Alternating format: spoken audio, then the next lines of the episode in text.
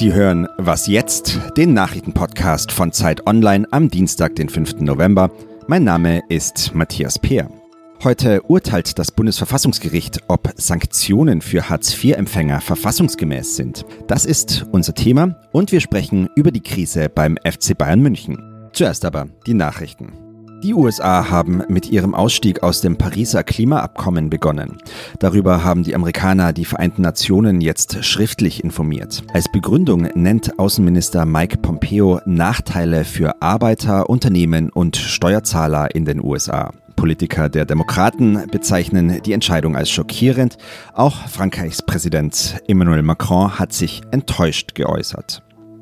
Das höchste Gericht der EU, der Europäische Gerichtshof, entscheidet heute über die umstrittene Justizreform in Polen.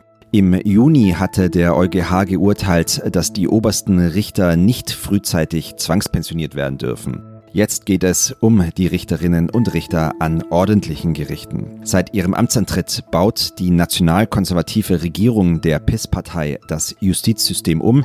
Kritiker sagen, zu ihrem eigenen Vorteil. Redaktionsschluss für diesen Podcast ist 5 Uhr.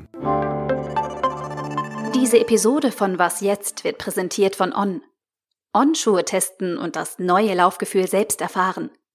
Unter www.on-running.com slash was jetzt einen Schuh oder ein Kleidungsstück auswählen und bestellen. Wir garantieren die volle Kostenerstattung innerhalb von 30 Tagen. Hallo und herzlich willkommen, ich bin Ole Pflüger. Heute spricht das Bundesverfassungsgericht ein Urteil über die Hartz-IV-Gesetze. Und zwar geht es konkret um die Frage, wenn die Arbeitsagentur den Eindruck hat, dass ein Empfänger von Arbeitslosengeld 2 sich nicht wirklich bemüht, einen neuen Job zu finden, darf sie ihm dann, um Druck auszuüben, das Arbeitslosengeld kürzen. Darüber spreche ich jetzt mit Tina Groll, die Wirtschaftsredakteurin ist hier bei Zeit Online. Hallo Tina. Hi.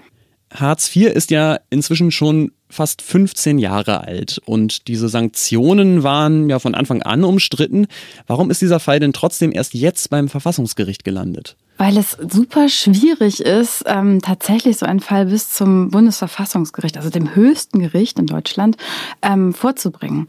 Warum? Also zuerst braucht man ja jemanden, der sanktioniert wird.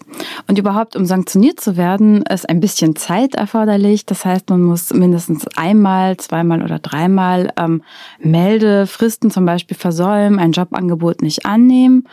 Ähm, und dann werden Sanktionen ausgesprochen. In der Regel sind das erstmal Teilsanktionen. Da werden erstmal zum zum Beispiel 30 Prozent des Leistungssatzes gestrichen. Dann kommt es zu einer zweiten äh, Tat sozusagen aus Sicht des Jobcenters. Also ein zweites Mal ist auch noch erforderlich. In der Regel werden dann nochmal weitere 30 Prozent gestrichen. Und im dritten Anlauf äh, kommt es dann zur Vollsanktionierung. Da heißt, ähm, da wird dann tatsächlich alles gestrichen. Also überhaupt keine Leistung. So. Mehr. Und dann ist es sehr kostenintensiv, überhaupt so eine Klage anzustreben. In der Regel haben ähm, die äh, Leistungsbezieher von Hartz IV natürlich nicht ja. ähm, das Vermögen und auch keine Rechtsschutzversicherung, die einem da hilft, sich durch alle Instanzen Instanzen ähm, zu klagen. Man kann vielleicht Klar. Prozesskostenbeihilfe beantragen, aber das ist ganz, ganz schwierig. Da bleibt dann also nur der Weg Nummer zwei, eine Richtervorlage. Dazu muss sich erstmal, äh, muss so ein Fall erstmal vor einem Sozialgericht verhandelt werden und dann muss es einen Sozialrichter geben, der sich das auf die Agenda schreibt und sagt, ey, das gebe ich jetzt mal weiter an Karlsruhe. Und so viel Zeit hat ein Richter meistens nicht. Man muss davon ausgehen, dass dieser Richter, der das angestrebt hat, auch ein politisches Interesse hat. Ich habe mal gehört, dass es jemand ist, der der Linkspartei nahesteht. Jetzt sind also all diese Hürden genommen worden und heute spricht das Verfassungsgericht sein Urteil. Was sind denn die wichtigsten Argumente, die die Richterinnen und Richter da abwägen mussten? Konkret geht es um die Frage, ähm, was ist eigentlich, muss sichergestellt sein, um ein menschenwürdiges Existenzminimum zu gewährleisten.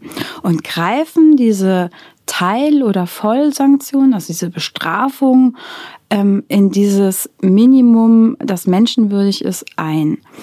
Als Außenstehender ist das, äh, glaube ich, sehr, sehr schwierig nachzuvollziehen, wie man da zu einer juristischen Abwägung kommen kann. Denn eigentlich hört man ja, okay, äh, also weniger als das Existenzminimum kann man doch jemandem gar nicht geben. Und Weil das, das Wort Existenzminimum einfach heißt, ne? Genau, das, das ist so die Argumentation von vielen Sozialverbänden, Gewerkschaften und ähm, vielen außenstehenden Menschen. Aber juristisch ist das nicht ganz so einfach. Denn man kann natürlich argumentieren, naja, derjenige hat es ja in der Hand, ob ihm was weggenommen wird. Er kann sich ja auch einfach daran halten. Wenn das Verfassungsgericht jetzt tatsächlich heute diese Hartz-IV-Sanktionen kippt, was würde das bedeuten? Dann muss wahrscheinlich die Politik nacharbeiten. Ähm, es ist ja nicht das erste Mal, dass das Bundesverfassungsgericht sich mit Hartz IV auseinandersetzt. 2010 ging es schon mal um die damaligen Hartz IV-Regelsätze und die Frage, sind die nicht zu niedrig und ähm, sind die noch ausreichend oder verstoßen auch die gegen die Menschenrechte? Damals hat das Bundesverfassungsgericht geurteilt, Nein, diese Regelsätze sind zu niedrig. Sie verstoßen damit gegen die Menschenwürde. Und dann musste die Politik ganz schnell nachbessern und die Regelsätze und insbesondere die Leistung für Kinder erhöhen. Ähm, und oh, diesmal ist auch denkbar, dass ähm, die Sanktionen zumindest die Vollsanktionen, ähm, dass die gekippt werden. Und das würde natürlich dann zur Folge haben, dass ähm, Vollsanktionen, würden die jetzt ähm, als verfassungswidrig eingestuft werden, ab sofort nicht mehr ausgesprochen werden dürfen. Im letzten Jahr wurden immerhin über 900.000 Sanktionen ausgesprochen. Der kleinere Anteil entfiel dann auf Vollsanktionen, aber ich habe gelesen, dass sogar mindestens über 2000 Kinder, die in äh, Haushalten lebten mit Hartz-IV-Empfängern, die Vollsanktionen bekommen haben, davon betroffen waren. Insofern ist das auf jeden Fall Fall hätte das eine politische Wirkung. Dankeschön, Tina.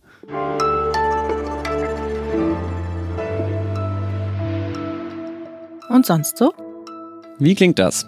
Mit 200 km/h bis in 36.000 Kilometer Höhe fahren und zwar mit dem Fahrstuhl. In Japan gibt es einen Zusammenschluss aus Forschungsinstituten und Unternehmen und die wollen einen Lift ins Weltall bauen. Denn wenn der erstmal fertig ist, würde so ein Lift die Raumfahrt auf jeden Fall deutlich billiger machen. Der Zeitplan für das Projekt ist ganz schön straff. Das soll nur 30 Jahre dauern, also bis 2050. Und wenn es bis dahin klappt, dann hat Berlin ja vielleicht auch sogar schon einen Flughafen, von dem aus man dahin fliegen kann.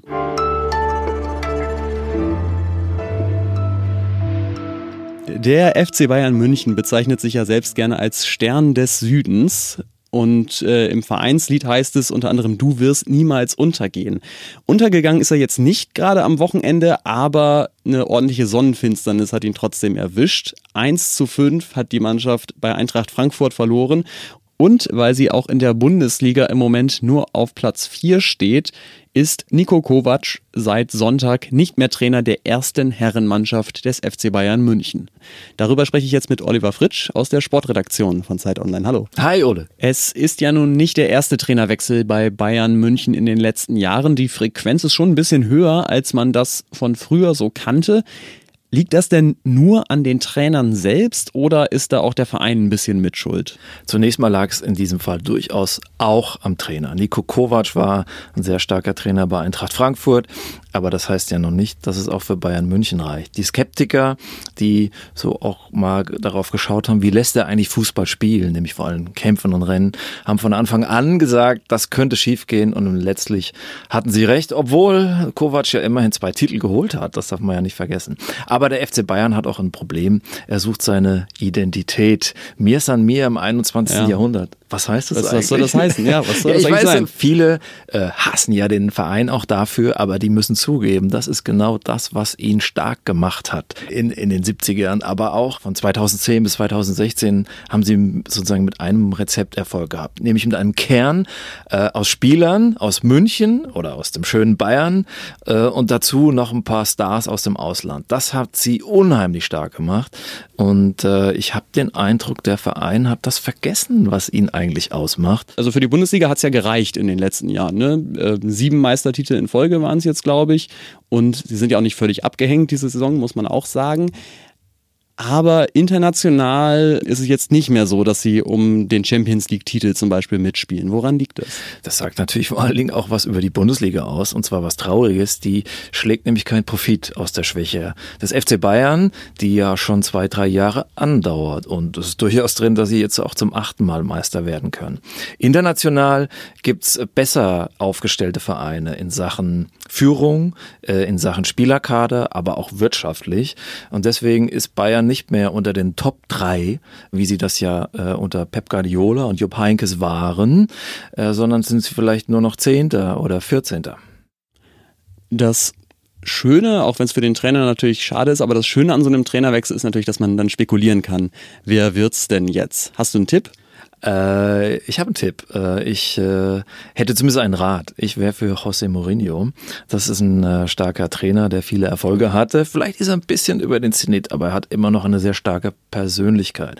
Er kann mit allen Stars umgehen, auch mit den Stars auf der Tribüne. Ich glaube nicht, dass er der Favorit der Bayern ist, aber mein Rat wäre es wenn ich was Gemeines sagen sollte, dann sage ich, wenn er über den Zenit ist, passt es ja vielleicht auch zum FC Bayern. Das ist, Dankeschön, Oliver Fritsch. Ja, gerne doch.